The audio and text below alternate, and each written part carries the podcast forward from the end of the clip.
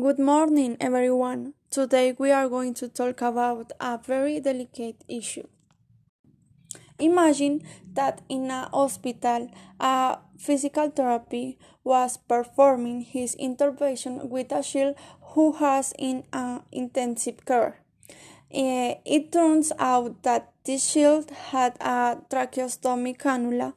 During the intervention with the physical therapy, the cannula moved, producing a cyanosis event in the shield.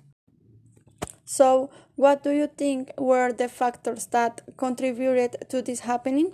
We believe it these are 1. Individual uh, personal factors.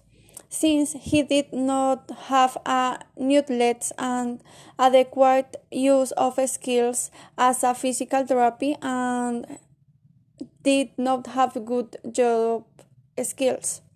And another factor is labor environmental factors, staff levels, and combination of skills, workload, and shift patterns since help was required, but when it was supplied, the user already had cyanosis. There were not other trained personnel at the time.